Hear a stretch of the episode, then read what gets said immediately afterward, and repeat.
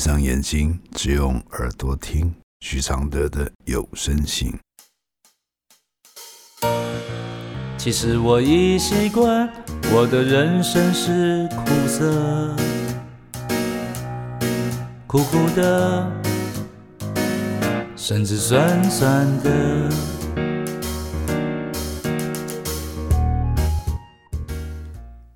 第六十一封信：当司法与教育漠视幼儿园的危险时，来信。我的小孩在幼儿园被猥亵、被虐待，但不是第一时间发现，又没有伤。我有问司法：用舌头、用手指有伤吗？威胁要杀死孩子，身体会有伤吗？我的孩子受害时只有三岁，说出园长爸爸的鸟鸟像六。喝喷水这类的话，但司法只相信园方的否认，从不查证为何幼儿会说出这样的话，为何幼儿从头到尾就是指控同一人。我我的孩子刚满四岁就上了法庭，检察官毫不在意的以温馨室漏水、发霉为借口，要我孩子直接站在肃穆的法庭上应讯。我孩子脸色惨白，当庭尿裤子。后来我明白了，若是家长没有积极的证据，比如监视录影、身体有伤、有证人等，很多幼儿被性侵的官司都不会起诉。我孩子的官司也不起诉。我正在做最后的努力，交付审判的阶段。委托律师去阅卷，才发现检察官所谓的查证，只是问问对方有没有如此而已。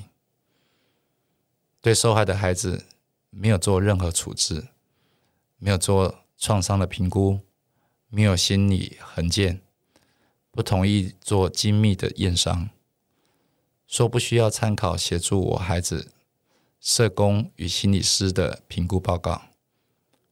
我孩子至今以心理智商整整一年了，智商还在进行。我不奢望司法能马上给我什么正义，但司法却连一个公平的待遇都不给我孩子。令人心碎的是孩子的遭遇，令我绝望的是司法对我孩子的粗暴。就像徐老师有声信说的，没错，加害者最后。会利用人性中善的弱点。我孩子三岁十个月时向我揭露此事，他已经在学校受害将近一年。第一时间，我选择向老师求证，没想到老师把孩子的说法透露给园方执行长，也就是侵害我孩子的人。然后，老师和园长。及执行长的说辞就渐渐趋向一致了。因为我相信老师，所以此次知情后两个礼拜才报警。报警时，我还要被质疑为何不马上报警？因为我我希望那不是真的，因为我相信幼儿园。然后我就错失收证的机会了。我的回复是。这是一个走偏了的教育价值观和自助的灾难，不是任何一位单一父母能阻挡与预测的。而这个结构牵涉很多规范和私利，给了太累的任务与得失，一如大人世界的复杂险恶，只是以教育的名义做包装，以为孩子好的妥协喊口号。以失去作为的官僚当理由，于是层层的不得已就变成残忍的因循与为难。如果你不是亲身经历事件的人，都很难体会以上的这些大多数人支持的体制有多严重。现在伤害来到你和孩子身上，你们最最重要的不是自责与找凶手。陷入这样的思维，会让伤口更茫然、更无奈。这里面该负起责任的人都会有一套逃脱的说法。你寄望他们改正，是更消耗心力。不如先给孩子陪伴与勇敢，告诉他这是伤害他的人的懦弱。你们要成为一个让彼此站稳的队伍，就像台风、地震、疫情，不会管好人坏人的，只有先止伤与稳住，让伤人的和逃避责任的人知道你们并没有被打倒，他们的业力没有因为逃避而消失。修复的过程会很辛苦，不仅要修炼自己的心。也会看到人性的腐败。那些没有证据就为学校、为老师辩护的人，有校方、有局处、有老师，甚至是家长。面对这些人的官腔与质疑声浪，是更大的挑战。而对抗这股势力的方法，就是明白他们并非那么团结，他们只是一群看不起彼此的乌合之众。能不跟他们一样是骄傲？告诉孩子，这是一堂进阶课。也许你觉得孩子不懂这个道理，但你的镇定，他们不会没有感受。这个镇定有纯粹的爱与不邪的正义，这才是孩子最好的学习，也是父母成长的一堂课。谢谢庄菜路支持这封信的录制。谢谢。其实我已习惯，我的快乐是黑的，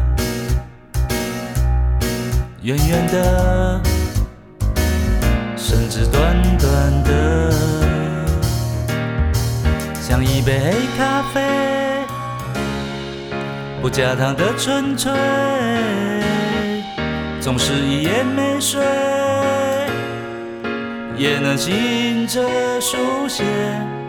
如果我是你的一杯咖啡，如果能和你的寂寞配对，不对不会，不醉不回，不是什么都扯上完美。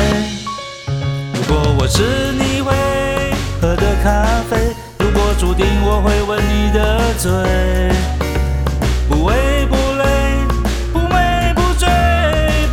什么都要留住滋味。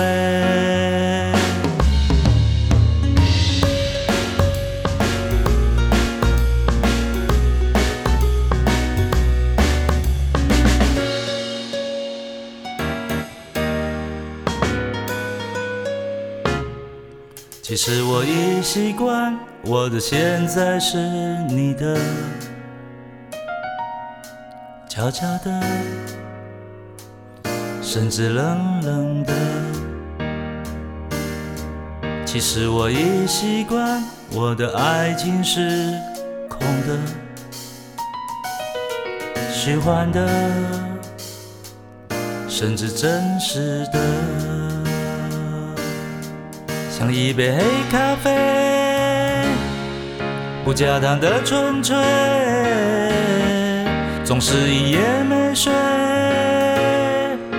也能醒着书写。如果我是最后一杯咖啡，如果每一次的爱都是约，不言不怕，不恨不醉，不必什么都不能没睡。如果我是一杯新的咖啡，如果相遇可以无言以